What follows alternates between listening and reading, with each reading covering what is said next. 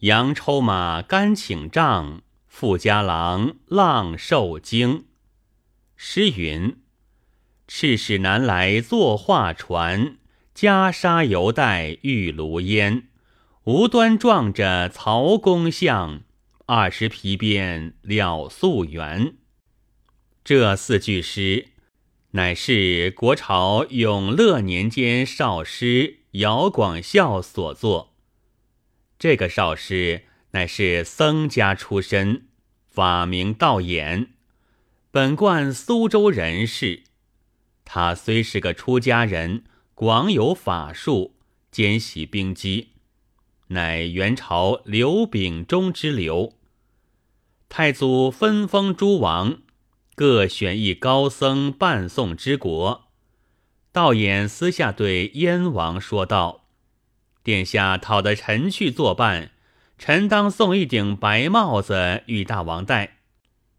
白字加在王字上，乃是个皇字。他藏着哑谜，说道辅佐他做皇帝的意思。燕王也有些晓得他不凡。”果然面奏太祖，讨了他去。后来赞成靖难之功，出师胜败，无不未卜先知。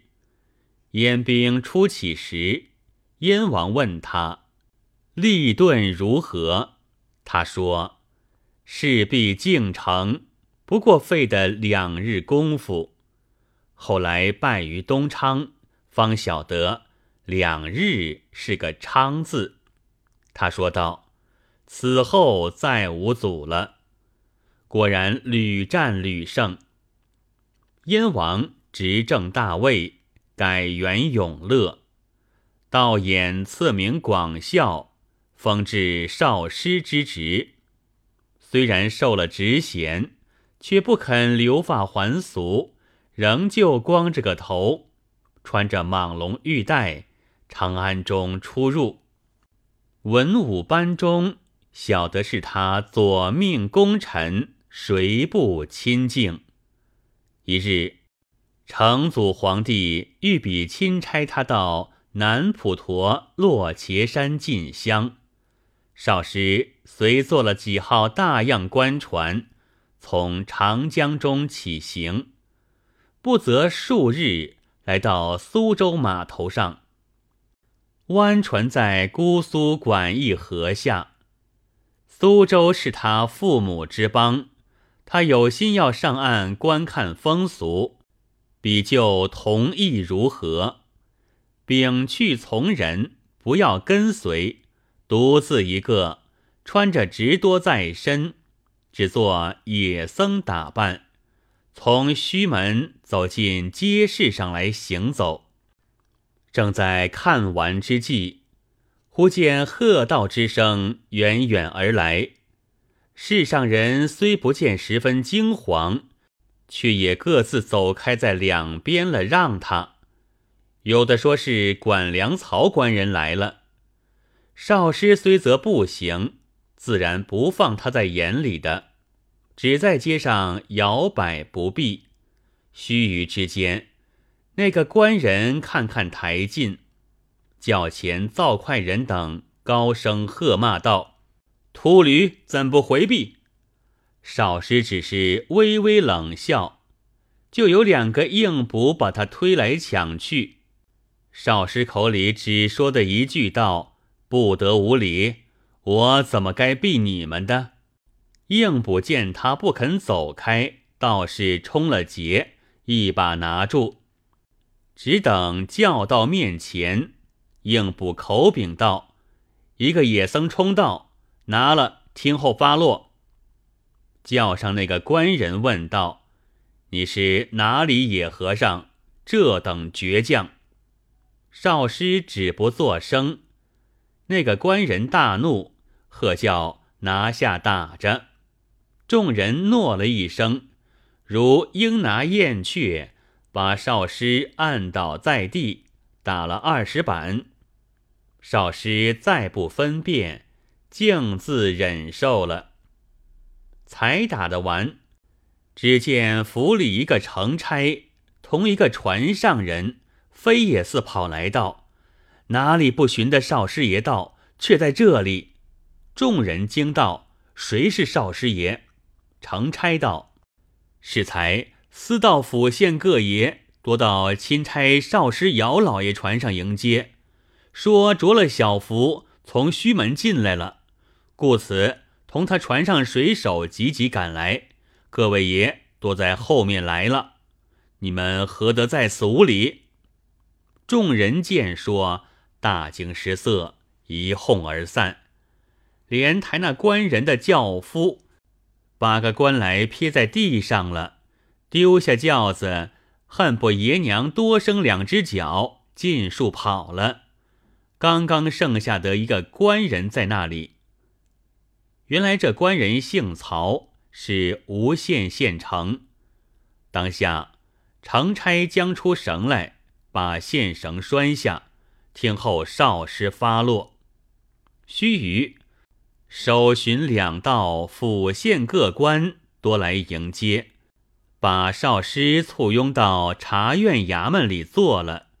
各官挨次参见已毕，常差早已各官面前禀过少师被辱之事，各官多跪下戴罪。就请当面治曹县城之罪。少师笑道：“权且记府狱中，明日早堂发落。”当下把县城带出，监在府里。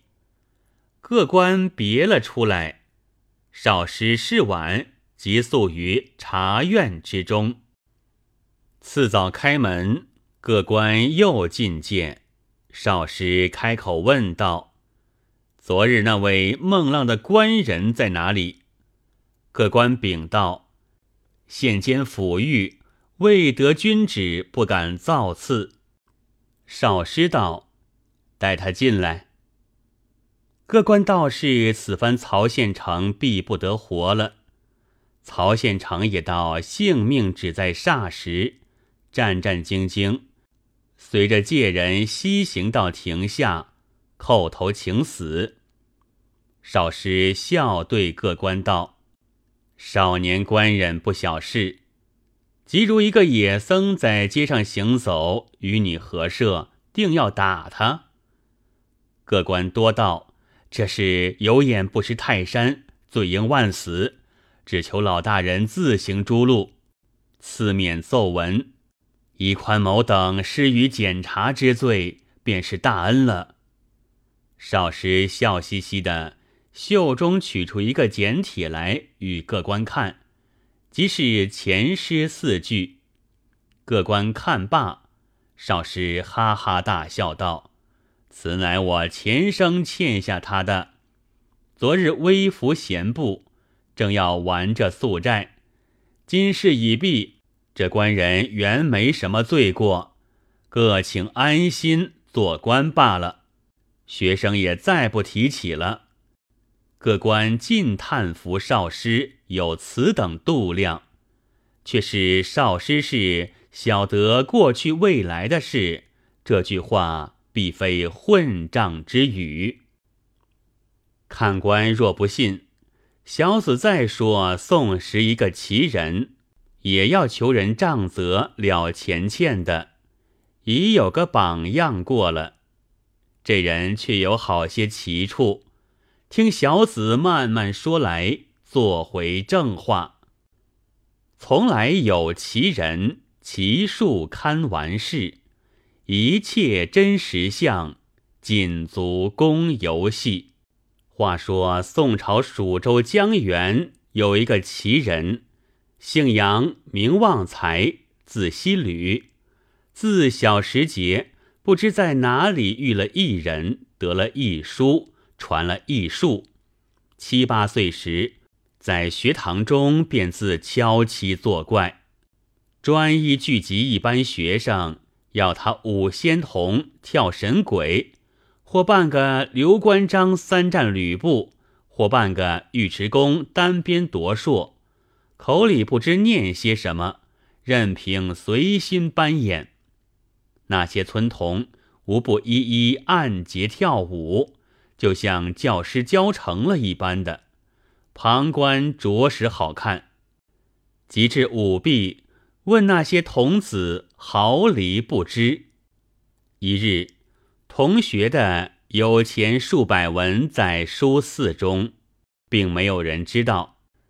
杨生忽地向他借起钱来，同学的推说没有，杨生便把手指掐道：“你的钱有几百几十几文，现在词中，如何赖到没有？”众学生不信，群然起那同学的书肆看，果然一文不差。于是船将开去。进到杨家同学有稀奇术数，年纪渐大，长成的容状丑怪，双目如鬼，出口灵验，远近之人多来请问吉凶修旧，百发百中。因为能与人抽检路马，川中起他一个魂名，叫做杨抽马。但是经过抽马说的，近则近应，远则远应，正则正应，奇则奇应，且略述他几桩怪异去处。杨家住居南边，有大木一株，印壁数丈。忽一日写个帖子出去，贴在门首道：“明日午未间。”行人不可过此，恐有奇祸。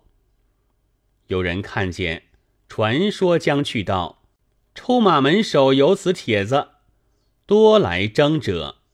看见了的，晓得抽马有些古怪，不敢不信。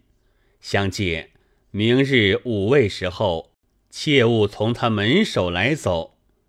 果然到了其期，那株大木忽然摧扑下来。营色皆是，两旁房屋略不少损，这多是杨抽马掩样过了，所以如此。又恐怕人不知道，失误伤犯，故此又先通事，得免于祸。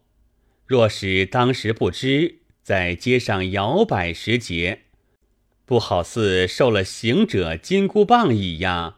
一起做了肉饼了，又常持肩帛入市货卖，那买的接过手量着，定是三丈四丈长的，价钱且是相应。买的还要讨他便宜，短少些价值，他并不争论。及至买成，叫他再量量看，出的多少价钱，原尺长的多少。随你是量过几丈的，价钱只有尺数，那肩也就只有几尺长了。出去拜客，挎着一匹骡子，且是雄健。到了这家门内，将骡系在亭柱之下，宾主相见茶毕，推说别故暂出，不牵骡去。罗初时叫跳不住。去久不来，罗亦不作声。看看缩小，主人怪异，仔细一看，乃是纸剪成的。四川制治司有三十年前一宗案牍，急要对勘，年深沉积，不知下落。司中立须彷徨终日，竟无寻处。有人叫他请问杨抽马，必知端地。李须来问，抽马应声答道：“在某屋某柜第几榻下。”一言去寻，果然即在那里翻出来。一日，眉山琛禅师早门相访，是有香客在座。那香客新得一马。黑身白鼻，壮颇俊逸。杨抽马见了，道：“君此马不中骑，只该送与我罢了。君若骑他，必有不利之处。”香客大怒道：“先生造此等言语，意欲下骗吾马，吾用钱一百千买来的，乘坐未久，岂肯轻为你赚去吗？”抽马笑道：“我好意替你解此大恶，你不信我，也是你的命了。今有禅师在此为证，你明年五月二十日，素冤当有报应，切宜记取。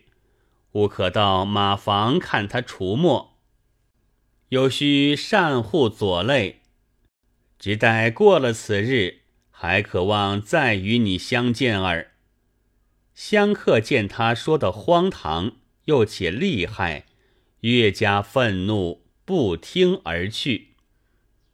到了明年此日，香客哪里还把他言语放在心上？果然亲去喂马，那匹马忽然跳跃起来，将双蹄乱踢，香客倒地。那马见他在地上了。即向左肋用力一踹，肋骨齐断。香客叫的一声“哎呀”，连吼是吼，早已后气不接，呜呼哀哉。嗔禅师问知其事，大加惊异，每向人说杨抽马灵验，这是他亲经目见的说话。余丞相自荆襄召还，子公亮遣书来叩所相。抽马答书道：“得苏不得苏，半月去做同签书。其实签书未有带同字的。”愚公不信。以后守苏台，道观十五日，果然召为同签书枢密院事。时钱楚河先为签书，故加同字，其前之不差如此。果州教授关寿卿，名其孙，有同僚闻之扬抽马之术，让他遣一仆至书问修旧。官仆未至，抽马先知，已在家吩咐其妻道。快些造饭！有一官姓的家仆来了，需要带他。及其一言造饭，饭已熟了，官仆方来。未及进门，抽马迎着笑道：“足下不问自家事，却为别人来奔波吗？”官仆惊拜道：“先生真神仙也！”其妻。即将所造之饭款待此仆，抽马达书，备言祸福而去。原来他这妻子姓苏，也不是平常的人，原是一个昌家女子，模样也只中中，却是拿班做事，不肯轻易见客。及至见过的客，他就评论道。某人是好，某人是歹，某人该兴头，某人该落魄，某人有结果，某人没散场，恰像请了一个设账的相士一般，看了气色，事件断将出来，却面前不十分明说，背后说一两句，无不应验的，因此也名重一时。来求见的颇多。王孙公子车马迎门，中意的晚上也留几个。及至有的往来熟了，欲要娶她，只说道：“目前之人皆非无夫也。”后来一见杨抽马这样丑头怪脸，偏生喜欢道：“无夫在此了。”抽马一见苏轼，便像一向认得的一般道：“原来吴妻混迹于此。”两下说的投机，就把苏轼娶了过来，好一似桃花女嫁了周公，家里一发的阴阳有准，祸福无差。杨抽马之名越加著闻，就是身不在家，只消到他门里问着也是不差的。